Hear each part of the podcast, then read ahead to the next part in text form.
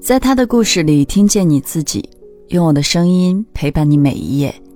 嗨，这是由喜马拉雅和网易人间一起为你带来的女性故事电台，我是为你讲故事的晨曦。今天要和你分享的是，六十六岁的姑姑决定不忍了。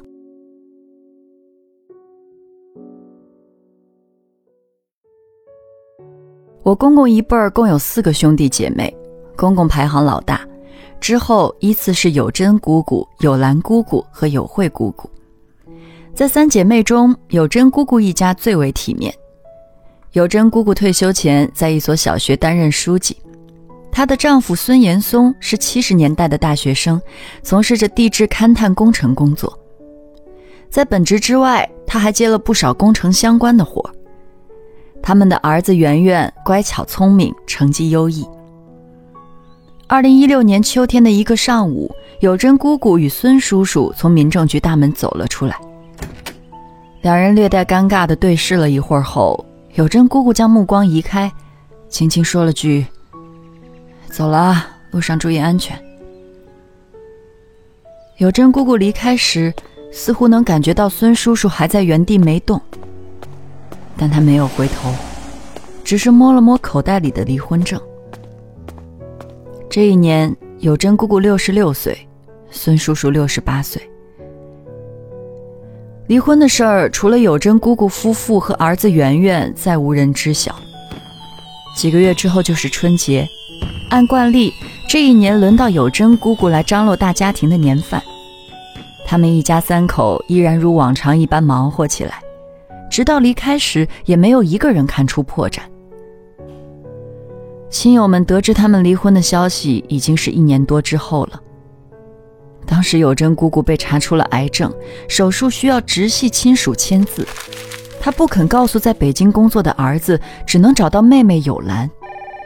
深藏的秘密才被揭穿。探病时，我问有珍姑姑：“你们有可能复婚吗？”她斩钉截铁地说：“不可能。”我又问为什么，他开始用一种没有悲喜的口气讲起他们的过去。孙叔叔年轻时常年出差，一年中有两百多天不在家。有珍姑姑一个人白天上班，晚上带孩子，日子一久，他就真像习惯了家里没有男人的日子。偶尔孙叔叔回来，一家三口围在桌子前面吃饭，反而别扭。我觉得这也不是理由，就问有真姑姑还有什么原因。他又说起家里的马桶圈，孙叔叔用完了从来不会放下来，半夜十二点他都不睡，靠在床头看书，而且他只肯开顶灯，照得有真姑姑也睡不着。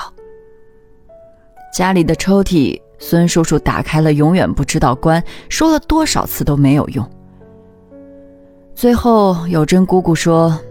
自己已经忍了四十年了，现在离了，就不想再忍了，也不想重新忍了。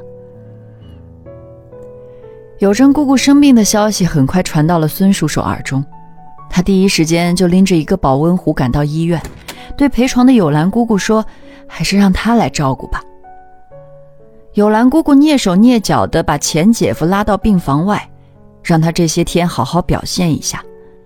知道了他们离婚的时候，兄妹们心心念念的就是撮合两人复婚，现在正是好机会。可结果，孙叔叔在第二天就被有珍姑姑赶走了。离婚的时候，孙叔叔对有珍姑姑说：“一个女人过日子会很难，让她有什么困难，一定记得第一时间就找她。”有珍姑姑没有回话。内心深处，却不自觉地柔软了一下。他想起结婚时，孙叔叔也是如此这般承诺过的。我看过姑姑年轻时的照片，烫着时髦的短发，眉毛修得细细的，眼睛顾盼生姿。她选丈夫的眼光不低，挑挑拣拣，快三十岁才选定了孙叔叔。在婚后的四十年里，家里一直是有珍姑姑说一不二，冲锋在前。温和的孙叔叔笑称：“自己只用听领导指挥就好。刚结婚的时候，他们俩是真的穷，穷到出门吃个炸酱面都只能两个人分一碗。孙叔叔曾说，以后一定要让他过上好生活。他也兑现了自己的承诺。家里的经济状况越来越好。让有贞姑姑更感激孙叔叔的，还有另外一件事。两人是晚婚，婚后没两个月，孙家就开始催生，偏偏越急越怀不上。等到怀上圆圆时，姑姑已经四十岁了。那十年，有贞姑姑的婆婆明里暗里，从劝生到劝离的唠叨着。有贞姑姑被怀不上孩子的内疚情绪拉扯着，整个人都蔫了下来。孙叔叔明白他的心结，就把自己的工资卡塞给了他，给他做个定心丸。只是数年后，那张工资卡还是出了问题。很多年前，孙叔叔将他私下接的工程挑出一部分外包给了自己的弟弟，本是稳赚不赔的买卖，但弟弟连启动资金都筹不出来。于是，孙叔叔自己掏钱买了前期设备，最后结下的工程款却全都给了弟弟。将近十年里，弟弟承包的工程不时就会有资金周转不开的时候，每一次都是孙叔叔给他补贴。总共补贴了多少，谁也说不上来。有贞姑姑在无意间知道后，问的第一句话就是这个问题，逼问的最多的也是这个问题。其实他也没有真的打算去追回这笔钱，那笔钱像一团迷雾，他想伸手去抓点什么回来，也充满着无从下手的沮丧感。但比沮丧感更多的是不甘心。自己这些年省吃俭用，心心念念就是为了这个家，结果这边一滴滴的存水，那边却哗啦啦的往外泼。因为这事儿，两个人吵了一架。争吵的最后，是以孙叔叔搬出有贞姑姑暗自贴己有惠姑姑作为完结的。然而，有贞姑姑平静下来后，迅速发现了另一个问题：孙叔叔将工资卡交给了他，那么他补贴给弟弟的那些巨资从哪里来呢？孙叔叔自己有小金库的事情就暴露了。在之后的岁月里，一直到离婚前，他们都乐此不疲地玩着猫捉老鼠的游戏。天长日久的拉扯中，那些亲密感和连结感悄无声息地消失了。我还是有些疑惑，觉得这些琐碎的矛盾不足以构成离婚的理由。结果有兰姑姑告诉我，是因为孙叔叔打人。第一次动手是在二十年前，那时圆圆五岁，孙叔叔减少了出差的时间，家里也搬了新房子。婆婆在这时提出搬来和他们同住，有贞姑姑是不愿意的。孩子最难带的那几年，不论有贞姑姑碰到过什么困难，婆婆都没有搭过手帮忙。所以当婆婆提出来要一起住时，有珍姑姑毫不犹豫地拒绝了。没想到一向好脾气的孙叔叔知道后，头一次发了火，态度特别坚决。有珍姑姑被吓到了，只好依了他。可想想还是不甘心，于是把自己老娘也接了过来。小小的两居室住了三口之家，再加上两个老太太，日常少不了鸡毛蒜皮。导火索是一件小到不能再小的事情。一天，孙叔叔买了西瓜，切成片，第一片递给了婆婆。有珍姑姑不乐意了：“第一片为什么给你妈，不给我妈？”就这样话赶着话，吵到最后就失控了。没两天，有珍姑姑的妈妈就搬走了，再一天，婆婆也搬走了。婆婆的搬走，在孙叔叔心里埋下了一根刺，从此争吵成了家常便饭。第一次动手是有珍姑姑被孙叔叔狠狠推到地上。那几天，孙叔叔端茶送水的伺候，有珍姑姑去哪儿都是他搀扶着。待到伤好了时，两人也稀里糊涂的和好了。但这一次仿佛打开了潘多拉的盒子，之后动手就成了习惯。孙叔叔下手都不算重，但常常也打得有珍姑姑身上青青紫紫的。其实那时候有珍姑姑不是没有动过离婚的念头。圆圆考上大学那一年，她提出了离婚，但那次婚没有离成。圆圆知道后，哭得声嘶力竭，十八岁的年轻面孔天天泡在泪水里。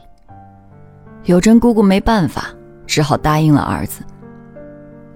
后来有真姑姑有次无意听到儿子对别人说：“我的妈妈真是一个很伟大的妈妈。”他不知此话的来龙去脉，但就为了“伟大”两个字，他觉得怎么样都是值得的。此后，他绝口不提离婚的事儿。七年之后，圆圆二十五岁，研究生毕业那年，主动开口：“如果他还想离，就离吧。”过了一会儿，圆圆又低声补充了一句：“妈妈。”对不起。刚刚离婚时，有珍姑姑是彷徨的。孙叔叔搬走了，儿子也去了北京工作，一瞬间生活空旷起来。柳珍姑姑最喜欢的就是去江边，那段时间她爱上了坐轮渡。她坐在靠窗边的位置，透过细碎的光影，侧头盯着江潮起起伏伏，耳边是悠长的鸣笛声。心想，终于不用再慌慌张张赶时间了。再后来，他开始报复性的四处旅游，四川、云南、福建，都是孙叔叔曾答应要带他去的地方。玩的时候是开心的，可玩完了，终究要回家。他记得离婚签字的时候，自己脑海里浮现出的第一个念头是：从今天开始。我可以想几点睡觉就几点睡觉了。可是从孙叔叔搬走的第一天起，他就再也没有睡踏实过。以前不管孙叔叔晚归也好，在床上看书到十二点也好，等到他进了门或者关上灯的那一刻，他就可以很快沉入深睡。那种复杂又莫名其妙的依赖感，在过往的日子里。悄无声息地刻进了他的骨髓里。他有些怀念以前的忙碌了。以前儿子在本地读书时，每个周五下午回家，周日晚上才返校。他的日子就跟着儿子的时间表被切成了两块：儿子回家了，和等儿子回家。现如今，他饭也不想做了，家务也懒散了。有一次早上出门时，他不小心打翻了灶台上的一个瓶子。等到晚上回家时，他厨房里最先映入眼帘的，还是那个倒在台面上的瓶子。一股说不上的难受劲儿突然涌上心头。在某一天，他认真的和有兰姑姑说：“离婚后啊，也没有我认为的潇洒。”我想明白了，人活一辈子，哪有什么绝对的自由啊？圆圆从北京打来电话，问他每天都是怎么过的。他信口胡诌，编出一堆好玩的事情说给儿子听。挂上电话，他突然觉得可以真的去做一些好玩的事情。他找到了家附近的老年大学，舞蹈、书法、摄影。看着课程介绍，惊喜的像一个无意闯入糖果店的小姑娘。在后来很长一段时间里，他一直记得那一天的兴奋，像一个里程碑一样，有一种被拯救的庆幸感。日子一天天丰富了起来，除了特定的课程，有珍姑姑还学会了网购。她神神秘秘地跟圆圆问来了地址，买了一大包五常大米寄了过去。把儿子吓了一跳。有珍姑姑猛地发现自己能干了起来。以前孙叔叔在家时，他几乎不会操作任何一个有科技含量的东西，他手机里几乎没有什么 App，唯一会用的就是微信。家中的电视从有线电视换成网络电视后，他学不会调台。如果没有孙叔叔帮他操作，就干脆不看电视了。当他鼓起勇气学会了那些操作时，突然噗呲一声笑了出来，心想：这么简单的事情，我怎么就像遇到了鬼一样，不敢试一试呢？在合唱班和模特队里，有珍姑姑重新交到了一群新朋友。这个小圈子里的女人身份各不相同，性格也不一样，但有个共同点，都是单身，有的是离异，有的是丧偶。在这里，他有种荒野里迷路后又找到同伴的感觉。离婚最初的冲击力消失后，有珍姑姑终于又能慢慢适应独处了。